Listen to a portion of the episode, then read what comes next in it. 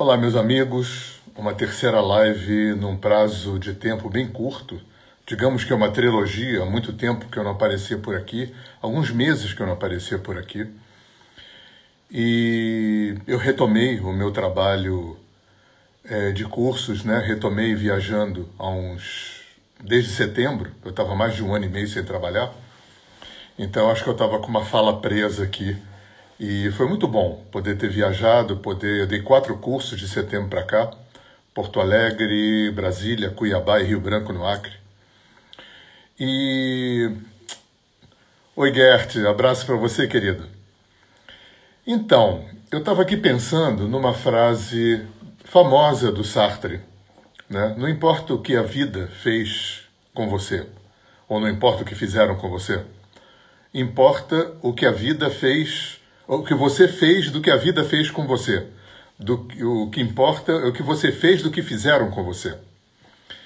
E eu, na minha arrogância aquariana, eu melhorei a frase do Sartre e eu completei dizendo: não importa o que a vida fez com você ou o que fizeram com você, importa o que você fez do que a vida e do que fizeram com você e do que você supõe que a vida e os outros fizeram com você. Eu acho que nesse ponto tem uma chave. Eu queria falar sobre isso. É, eu acho que a gente. A primeira coisa, talvez fosse interessante, a gente entender que 100% de tudo o que acontece com a gente, eu falo muito isso no curso, porque isso é a gênese, né, o, o conceito do que a gente chama em alinhamento energético de corpo energético. Ou talvez o que a, a apometria chama e o Dr. Eliezer na psicotranse chamava de subpersonalidade. Tudo, tudo, 100% de absolutamente tudo o que a gente vive gera dois efeitos, dois resultados. O que eu senti com a experiência é uma aferição do corpo emocional e como eu suponho que a experiência aconteceu que né, como eu li a experiência, como eu entendi a experiência, que é uma aferição do corpo mental. Então, tudo, 100% de tudo que me acontece, eu tenho duas aferências em relação a isso. O que eu senti e porque sentir é uma instância corporal, né? Sentir é a única coisa na gente que está no presente. Se você perceber, a sua mente, né, o pensamento, fica fazendo ping-pong o tempo todo. Passado, futuro, passado, futuro, passado, futuro. E raramente a gente tem foco, né? que a gente tem potência para estar tá no presente, né? que é o único lugar que a vida acontece.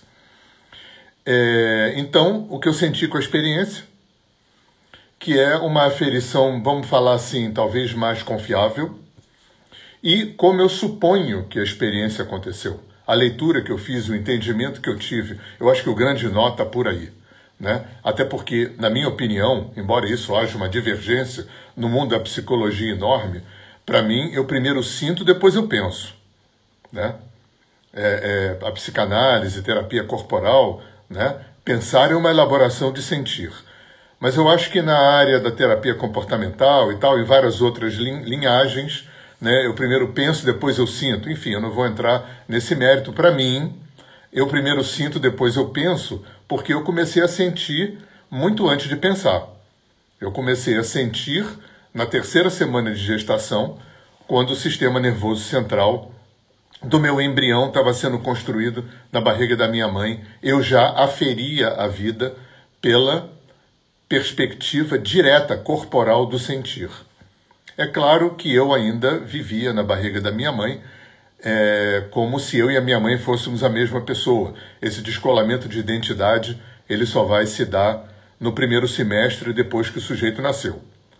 Agora, para pensar, eu precisei aprender a falar, porque pensar é linguagem. Então, a, a distância cronológica que tem entre sentir e pensar é muito grande, né? É, sentir tá na, começa na terceira semana de gestação e pensar só vai acontecer quando eu começo. É, é, ao, não é quando eu começo a falar, é quando eu começo a operar a linguagem de uma forma é, é razoável. Então tenho um espaço aí, sei lá, três anos. Eu, não, eu já não tenho filho pequeno há muito tempo, já não me lembro muito mais. Mas é um tempo muito grande. Então, é, dentro dessa perspectiva que tudo o que eu vivo, tudo, 100% de tudo, eu tenho duas aferições, como eu senti a experiência e como eu li, como eu entendi, como, né, como eu elaborei a experiência. Agora, vamos voltar para aquela frase do Sartre. Né? Para quem chegou agora, eu estou falando em função daquela famosa frase do Sartre: não importa o que a vida fez de você ou o que os outros fizeram de você, o que importa é o que você fez com o que a vida e com o que os outros fizeram é, para você ou de você. E eu é, aumentei a frase do Sartre, né? Aquari arrogantemente, aquarianamente, eu melhorei a frase do Sartre. Não importa o que a vida fez com você, o que os outros fizeram com você. O que importa é o que você fez, do que a vida fez com você, do que os outros fizeram com você e do que você supõe que a vida fez com você e que os outros fizeram com você. Eu acho que esse adendo, para mim, ele faz todo sentido, ele abre um, um, campo de percepção enorme. Porque quer ver uma coisa? É, quando a gente era pequeno, Bom, tem uma coisa que a psicologia conhece bem e que eu acho isso uma grande loucura do Criador, né? seja lá quem Deus for, eu acho isso muito louco, que os alicerces, né, as bases emocionais sobre, sobre as quais uma pessoa vai edificar a sua vida, vai construir a sua vida, ela é fundamentada na, no, na primeira década depois que uma pessoa nasce. Principalmente os seis, sete, oito primeiros anos. Né? Eu acho isso muito louco, porque é um tempo em que um ser humano não tem background de vida, não tem know-how de vida, não sabe contextualizar, não sabe ler nas entrelinhas, não sabe perceber sutilezas, subjetividades, e, no entanto, é nessa fase da vida que o ser humano estabelece os alicerces emocionais sobre os quais ele vai construir a sua vida. Isso é uma loucura, mas enfim, o fato é que é assim. Aí vamos pensar o seguinte: quando a gente era pequeno, a gente não sabia que os nossos pais não eram perfeitos. A gente não sabia que a gente não era o centro do mundo. Só aí já tem grande parte, direta ou indiretamente, grande parte do sofrimento e limitação que a gente experimenta até hoje. A gente não sabia que nós não éramos o centro do mundo, nós não sabíamos que nossos pais não eram perfeitos, tem uma terceira coisa, mais desafiadora e complexa. A gente não sabia que as coisas difíceis, complicadas, desconfortáveis, traumáticas, que vieram do que os, os nossos pais falaram e fizeram, ou do que eles não falaram e não fizeram, tinha muito, muito, muito, muito, muito mais a ver com as questões mal resolvidas, não resolvidas deles com os pais deles. Hoje, graças muito às constelações, a gente sabe, claro, psicologia também conhece isso, tem um tipo de fenômeno de projeção, né, aonde o campo, o sistema, que é eminentemente autorregulador, né, vai se utilizar para é, encontrar uma homeostase, para se autorregular. Então, vou dar dois exemplos aqui muito comuns. É claro que eu estou falando isso tudo de uma forma extremamente genérica. Mas, por exemplo, uma mulher vai ter a tendência, genérico, tá? A tendência de, e claro, tudo absolutamente inconsciente, tá? E vai existir uma tendência de uma mulher tentar resolver através do marido as suas questões mal resolvidas ou não resolvidas com seu pai.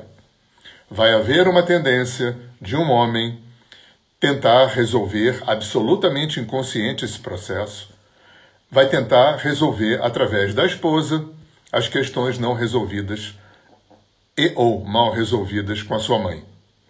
Eu, inclusive, me lembro, meus pais se separaram, eu tinha 12 anos, e eu me lembro que eu passei a minha adolescência ouvindo meu pai comentar, meu pai não era terapeuta nem nada, não estava falando é, dentro desse é, dentro desse, desse conceito que a gente está falando. Ele falava sobre a minha mãe, sobre o meu, o meu avô, a minha mãe, é, o, não, talvez não coincidentemente, os meus avós se separaram quando minha mãe tinha 12 anos. E o meu avô desapareceu, sumiu, foi uma pessoa totalmente ausente, absolutamente ausente. E a minha mãe era muito traumatizada, muito machucada por causa disso. E o meu pai comentava que ele percebia nitidamente que quando eles brigavam, né, meu pai e minha mãe, que o meu pai, que a minha mãe vestia o, o pai dela no meu pai. Olha que coisa interessante. Isso não se falava em cultura sistêmica, em constelação familiar, não se falava em, em ressonância, sincronicidade, nada disso. Meu pai nem era psicólogo, nem era terapeuta. Era um comentário que ele fazia, que ele fez muitas vezes, que chamava muita atenção dele. Ele dizia: Cada vez que a sua mãe briga comigo, eu percebo nitidamente que ela veste o pai dela em mim.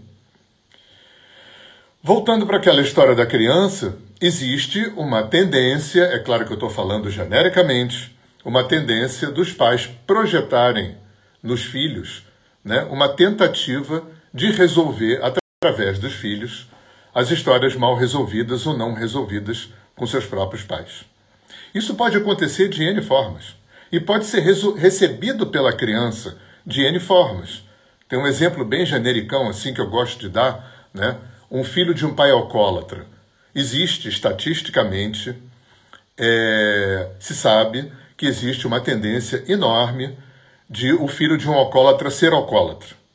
Né? E muitas vezes essa tendência é, pode ser genética, mas pode ser também um movimento inconsciente daquela, daquela criança que vai fazer a mesma coisa que o pai fez para tentar ver por dentro o que, é que foi aquela coisa né, que, que afastou o pai ou que fez o pai ser violento com ele?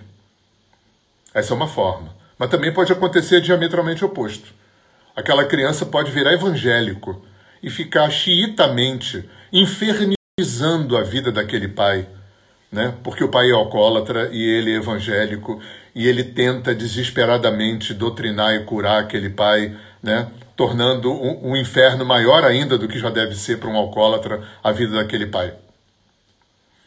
Então tem, tem a questão da, da projeção e tem a questão de como a pessoa opera essa projeção. É, o, o que interessa para a gente aqui, em função da história do, da, da frase do Sartre, né? para quem entrou aqui agora, novamente eu falo, é, é o que me inspirou falar para vocês hoje, nessa tarde de domingo, foi aquela frase do Sartre: não importa o que a vida fez com você, ou que os outros fizeram com você. O que importa é o que você fez do que a vida fez com você, ou do que os outros fizeram com você. E eu aqui de brincadeira, sério, né, é, na minha arrogância aquariana, melhorei a frase. Então, o que importa não é o que fizeram, o que a vida fez com você, o que fizeram com você.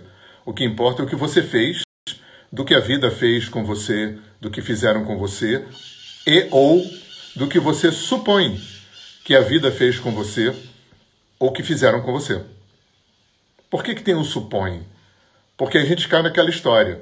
Primeiro, né, repetindo aqui, viver produz dois é, efeitos, duas resultantes, sempre, 100% de tudo que a gente vive. O que eu senti com a experiência, a ferição do corpo emocional, e como eu elaborei a experiência, como eu acho que aquela experiência aconteceu, como é que eu li aquela experiência aferição do corpo mental. Isso no alinhamento energético, essas duas aferições a gente chama de um corpo energético, ou de uma subpersonalidade. Aí eu colei essa, essa, essa história com o fato, né? Eu falei aqui essa, é, é, esse, esse fato muito louco da criação, que é na primeira década de vida que um ser humano é, imprime, estrutura os alicerces sobre os quais, alicerces emocionais, sobre os quais ele vai edificar a sua vida. E aí entrei com aquela outra premissa.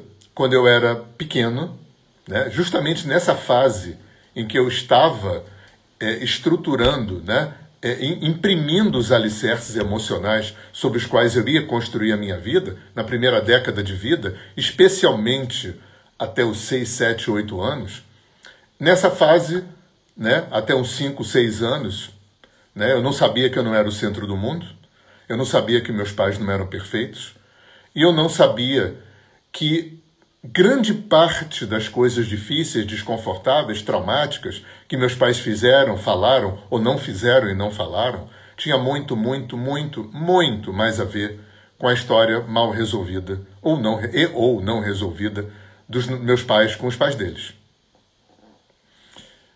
E o que, que aconteceu disso tudo, né? O que, que isso tem a ver com a frase do Sartre? Eu recebi tudo como pessoal, já que eu, é, com 6, 7, 8 anos, uma criança não, não tem know-how nem background de vida, não tem capacidade de contextualizar, não tem capacidade de ler nas entrelinhas, não tem capacidade de perceber subjetividades e sutilezas, e aquela criança recebe tudo como se fosse pessoal. Para mim foi muito importante é, ouvir isso. Eu, eu, nunca vou esquecer o momento em que eu ouvi isso, tudo que eu estou falando para vocês. Provavelmente eu ouvi isso do meu querido Alex Faust, que foi meu terapeuta, meu professor e já faleceu. Provavelmente eu ouvi dele. E eu me lembro claramente que no momento em que eu ouvi tudo isso que eu estou falando aqui, só não tinha a frase do Sartre, né? A frase do Sartre é uma viagem minha, a continuação da frase do Sartre. É, eu me lembro um momento em que eu ouvi isso. Eu posso dizer para vocês que um grande percentual de cura em relação aos meus pais aconteceu ali. Só de eu ouvir isso. Porque é, a mudança de padrão, é, tudo, né? As mudanças emocionais, comportamentais, vivenciais, elas normalmente têm que começar com uma mudança de visão. Da visão que eu tenho em relação a mim, da visão que eu tenho em relação ao outro e à vida. Né? Porque, por causa daquelas duas coisas. É, tudo que eu vivo, repetindo, desculpa, tudo que eu vivo, eu tenho aferência emocional, o que, que eu sinto com a experiência, e a aferência mental, como é que eu suponho que aquela experiência aconteceu. Qual foi a leitura e o entendimento que eu tive da experiência? A grande nó, o grande dificultador, o grande é, desafiador está aí. Se eu recebi aquilo numa época em que eu era criança, em que eu é, é, não sabia que os pais não eram perfeitos, que eu achava que era o, é, o centro do mundo, que eu não tinha know-how e background de vida, que eu não conseguia é, perceber subjetividades, ler nas entrelinhas, contextualizar o resultado disso, eu recebi tudo aquilo como pessoal. É, grande parte. Então, por isso que vem a história do Sartre é, não importa o que a vida fez é, de você, com você, o que as pessoas fizeram de você ou com você. O que importa é o que você fez com o que você supõe que a vida fez com você, com o que você supõe que os outros fizeram com você.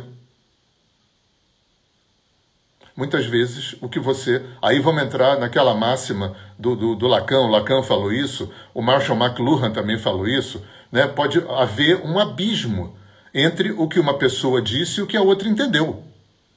Pode haver um abismo entre o que uma pessoa fez ou, ou, ou falou e a forma como o outro recebeu. Um abismo. Isso é, isso promoveu guerras ao longo da história da humanidade. Então, o que eu quero dizer, gente, é que pode ser que grande parte do que mantém, fomenta as nossas dificuldades, sofrimentos, limitações, traumas, talvez não tenha sido assim como aconteceu. É claro, repito, estou falando de uma forma genérica, obviamente. Mas pode ser. Pode ser que uma parte, ou que grande parte, do que fez, do que mantém, do que faz a gente sofrer até hoje, do que mantém nossas limitações, sofrimentos, pode ser que tenha como gênese, né, um equívoco de perspectiva. Pode ser tem grande chance de ter sido assim. Porque se Freud está certo, talvez Jung, Reich, enfim, se, se a psicanálise está certa, grande parte da, do, da nossa psique, grande parte da estrutura psíquica que a gente carrega, né? a, mesmo a formação das neuroses, enfim, né? o nascimento de psicoses, tudo isso acontece na infância, de uma forma genérica. Mas o grosso acontece na infância. O grosso acontecendo na infância dá uma grande chance de que o que tenha acontecido, uma parte disso, ou uma grande parte, aí vai depender de cada, de cada caso e um caso, tenha não sido assim. A gente pode estar preso na surreal situação de que o que nos aconteceu pode não ter sido assim. Uma pessoa que. que um, um, um, uma atitude de um pai, uma fala de um pai, um comportamento de um pai, de uma mãe, né? Pode ter tido um motivador, um contexto absolutamente diferente da forma como aquilo é, grudou na gente e virou trauma. Porque a gente não sabia contextualizar. Porque a gente não sabia que não era o centro do mundo. Porque a gente não sabia que os pais não eram perfeitos e a gente recebeu tudo como pessoal. Desculpa se eu estou me repetindo muito, mas eu acho que isso fica no looping mesmo. E, e, e o, o, ser humano, ele, ele não é muito diferente de computador. Né? Claro, estou falando do jeito genericão, tá? basicão. Né? A gente tem um hardware, principalmente aqui, né? A gente tem um sistema operacional que ainda é melhor do que o Windows, que é estar tá vivo. Estar vivo é o nosso sistema operacional. E a gente vai fazendo o quê? A gente vai instalando programa. O que, que é programa? Programa é, é aquilo que eu falei lá atrás. Né? O software humano é resultante de que 100% de tudo que eu vivo produz duas aferições, o que eu senti com a experiência e como eu suponho que ela aconteceu, como eu li, como eu entendi, como eu elaborei a experiência. Isso aqui é um software. E a gente instala isso. As questões que a gente deu conta, que a gente integrou, que a gente é, capitalizou evolutivamente, isso entra no sistema como é, implementadores da nossa expansão, da nossa evolução. Bacana. Bacana. Eu estou falando aqui só do ruim, porque ninguém procura terapia para resolver o que está bom, né? Mas tem o lado positivo, o lado luminoso, o lado bacana, o lado bom, o lado evolutivo igual. A gente está lidando com sombra e luz o tempo todo, com bem e mal, certo e errado, negativo positivo. Né? A existência é dual. E, enfim, é, o, que, o que me motivou a, a, desdobrar essa, essa frase do Sartre, né, e a, a, melhoria que eu dei na frase do Sartre, foi essa situação é, surreal. Né? Para mim, é, é, quando penso nisso, é de uma surrealidade, de uma gravidade, de uma seriedade, de um. muitas vezes de uma forma trágica né? O que muitas vezes me prende no sofrimento e na limitação foi a forma como eu aferi coisas que não foram bem assim. Partes de mim estão presas em equívocos. Partes de mim, né, fizeram do que me fizeram, né, do que a vida fez de mim, né, voltando para a frase, frase do Sartre, né, é a forma como eu lidei com o que eu suponho que a vida fez de mim, com o que eu suponho que os outros fizeram comigo. E aí eu me enredo numa, numa teia de equívocos. E é claro que o meu sistema, hardware, software, não está nem aí para isso. Eu implanto um, uma, um software e fica lupando no sistema. Ele fica ali lupando até que alguma coisa aconteça. Até que eu faça terapia, meditação, sei lá.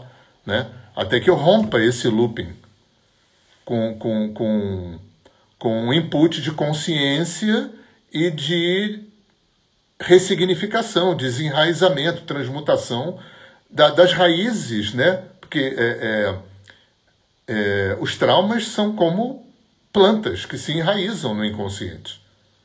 Por isso que a gente tem um descompasso, por isso também que a gente tem um descompasso tão grande entre pensar e sentir. Novamente, o meu querido Alex Faust, né? Eu me lembro dele falando que uma das grandes questões do ser humano é que a mente vai de Boeing e as emoções vão de bicicleta. E a gente tem esse descompasso, né? Porque a mente fica nesse frenesi passado e futuro e o nosso sentir é corporal. Sentir é corporal. E sentir é a única coisa na gente que está o tempo todo no presente. Isso cria um descompasso imenso, imenso. É por isso que a gente sofre tanto e duvido quem não tem isso. Né? Aquela coisa que a gente faz uma besteira, comete um erro, né? É, é, recorre numa história e fala: Poxa, como é que eu já sei isso? Como é que eu sei tanto e ainda continuo fazendo isso? Agora, de qualquer forma, né, a gente tem que entender que a grande porta, é claro que isso é genérico também, mas a, a grande porta para o processo de desenraizamento das raízes emocionais da transmutação, da ressignificação, da integração disso tudo, que é emocional, porque o que prende a gente é emocional, né? aquela história, é pensar é uma elaboração de sentir. Né? Eu sinto, logo, logo existo. Né? Talvez a frase mais correta seja essa. É, é o entendimento. Eu acho que é, talvez seja a grande, a grande é, contribuição que Freud trouxe, a grande premissa. Né? É, através da linguagem, da, da, da, da do, do, entendimento intelectual, racional, né? isso pode, né? pode abrir uma porta para o processo de acesso e processo né, das minhas emoções. É, Para mim, dificilmente eu vou acessar e processar as minhas emoções. Né? É claro, tem terapia corporal, tem, tem renascimento, tenda do suor, tem vários procedimentos que você acessa o seu sentir por via direta. Mas, via de regra, né, no, no, no cotidiano, no dia a dia, na vida, né, na maior parte da nossa vida, a, a, a porta que a gente pode utilizar para a entrada, para a resolução das nossas questões emocionais é através do entendimento, né? da transformação da visão de mundo, da transformação né, da forma. Eu falei isso nas lives passadas. Né? A primeira live, com que qualidade você vive dentro de você? Né? Com que qualidade eu vivo dentro de mim? Né? É, é, é, o resto da minha vida vai ser em função disso.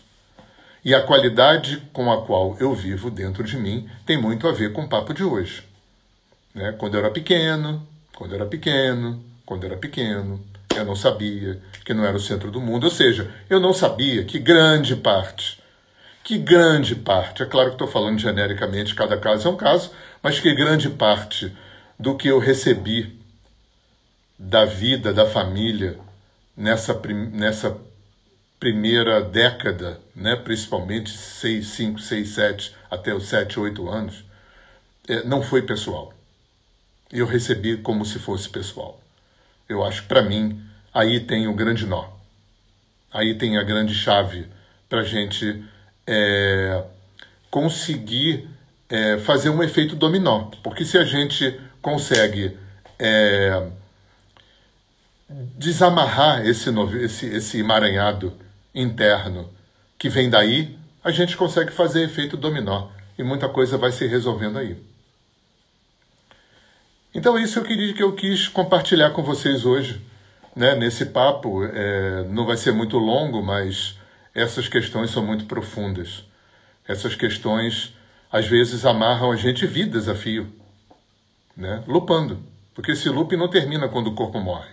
Esse looping não depende de um cérebro. O pensamento não é formado pelo cérebro. Né? O pensamento existe independente do cérebro.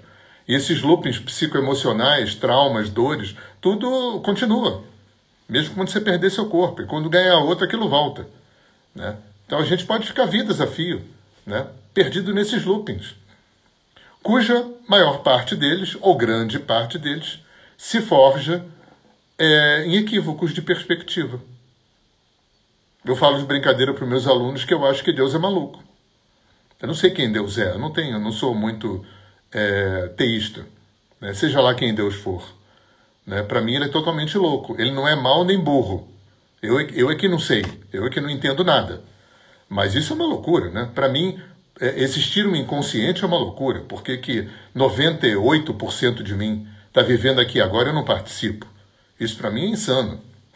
E por que que grande parte do meu sofrimento hoje, né, pode ser erro de perspectiva, equívoco de perspectiva?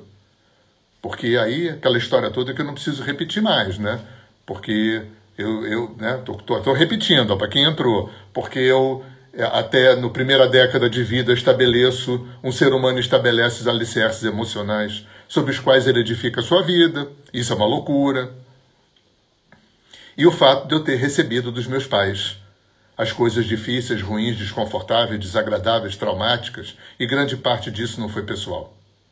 Grande parte disso foi uma projeção que eles fizeram nos filhos, uma coisa que não é consciente, é 100% inconsciente. O sistema, o campo, né? a vida é, é, é o grande movimento da vida é a autorregulação.